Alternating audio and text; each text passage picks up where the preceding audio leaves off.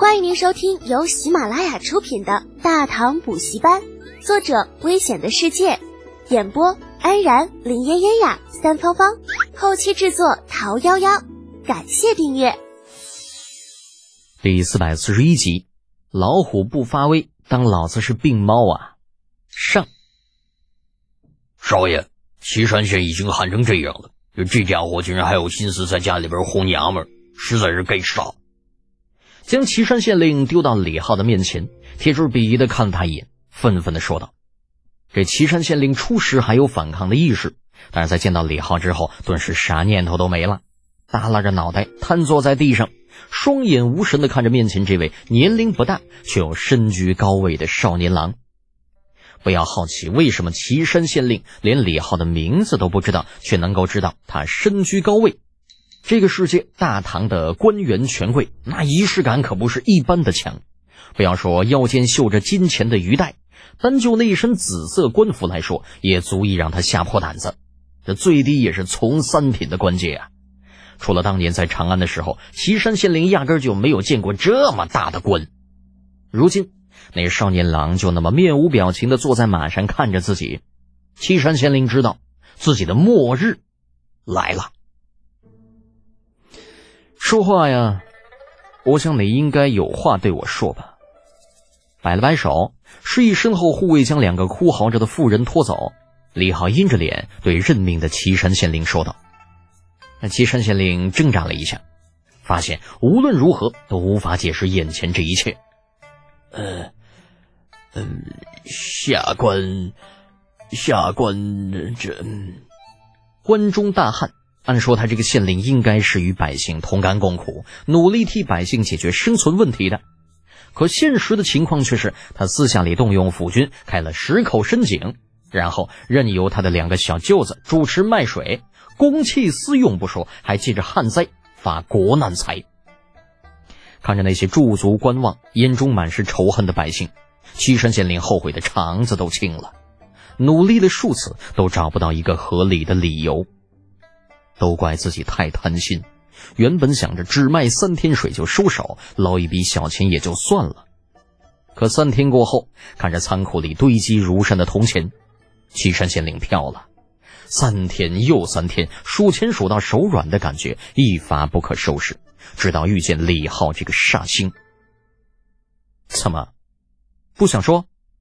呃，下官。李浩打断了岐山县令。指着县衙门前越来越多的百姓，问道：“算了，不想说，那我就自己问。岐山县令，你能不能告诉我，这些百姓是怎么回事？他们拿着盛水的容器，又是为了什么？”额头上滴着冷汗，岐山县令艰难的回答道：“呃，买买水，什么价钱？一一一文钱一斤水。”震撼。除了震撼，李浩再没有其他的感觉了。一文钱一斤水，李浩几乎不敢相信自己的耳朵。在这个基本上还处于以物易物阶段的大唐，一文钱一斤水，啊跟要老百姓的命有什么区别啊？有多少穷苦百姓家里甚至连十文、二十文都是找不出来的呀？李浩不打算再问了，叹了口气。你想怎么死？自己说一个方法吧。死字出口，这岐山县令面色大变，一咕噜爬了起来，跪在地上。是是子，下下官不敢了。下官马上就把钱退还给百姓，再给下官一个机会吧。便如那陇西县的端木建章一般，岐山县令也早就猜到了李浩的身份。李浩懒得与这岐山县令磨叽，这些废话就别说了。国有国法，家有家规，这么大的事情，就算我能够饶你，陛下也不会饶你。眼见大难临头，岐山县令方寸大乱，竟是语无伦次的喊道：“不，你你没有权利处置本官，本官堂堂县令，你若私下处置本官，大唐律法是不会放过你的。大唐律法不会放过老子？或许吧。再怎么说，他李浩也只是过境而已的一个武将。”身上无有皇命，按规矩是不能够处置地方官员的。就算看对方再不顺眼，也只能上书弹劾。以他的身份和家庭背景，别说岐山县令真的违了大唐的法度，就算没有，李儿也会给他一点面子，下令严查。但是李浩不想等，也没法等。岐山县令的做法已经触及了他做人的底线。本着忍一时越想越气，退一步越想越亏的原则，李浩冷笑了。很可惜啊，你岐山县令看不到老子被大唐律法处置的那一天了。柱子，打死他！诺。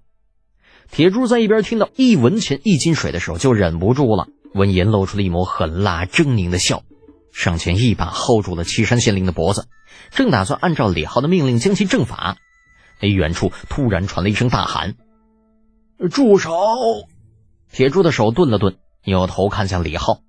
李浩对那喊声理也不理，瞪了铁柱一眼：“看我干什么？做你的事儿！”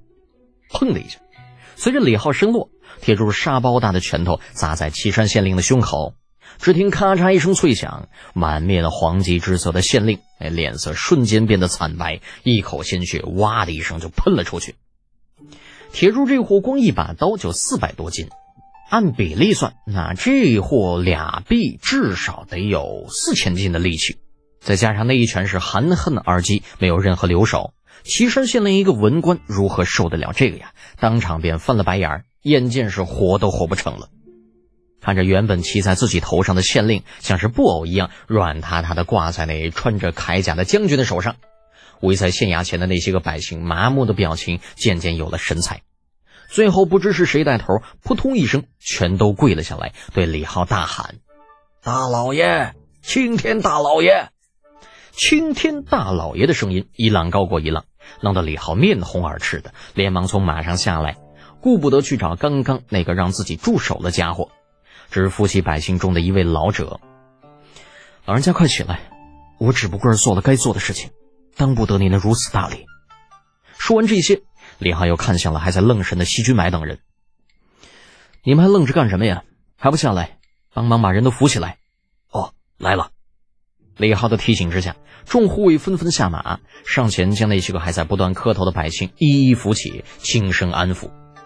个别机灵的还趁机打探起了岐山县里所发生的事情。在听说岐山县令将让自家的小舅子公开卖水，并动用府军来维持秩序之后，不由气得义愤填膺，破口大骂。李浩听完之后，瞥了一眼被铁柱丢到一边的岐山县令的尸身，突然觉得自己刚刚的行为过于草率，当初就不应该直接弄死他才对。而这样的死法简直太便宜这货了。这边吵吵嚷嚷，很快又引来了更多的百姓。随着人越聚越多。西君买和铁柱不禁开始担心起李浩的安全，上前将他护在了中间。与此同时，啊，人群外围忽然乱了起来，但听得有人在外面喝道：“你们这帮贱民，全都给老子滚开！都他妈活够了是吧？让开，让开！姐夫，我们来救你！你……哗的一声，随着那一声声喝骂，原本聚在一起的人群陡然散开，露出了四五十个拿着棍棒的泼皮无赖。打头的是两个油头粉面的青年，但随着人群让开，两个青年看到县衙门口那一群人以及倒在地上生死不明的姐夫之后，脸色立刻就变得精彩起来，张大着嘴巴，就像是两条被丢到岸上的鱼。叫啊，怎么不叫了？李浩看着那两个懵逼中的青年，不屑道：“不是要来救人吗？来呀，人就在那儿，你们过来吧。”过去，傻子才过去呢！望着凶神恶煞一样的百余护卫，两个青年，也就是岐山县令的两个小舅子，不由得打起退堂鼓，面面相觑的往后缩了缩。他们虽然来的时候带了几十个人，可是哪能他们都是些街头混子，啊跟上过战场、身经百战的护卫根本就没法比。听众朋友。本集已播讲完毕，请订阅专辑，下集精彩继续哦。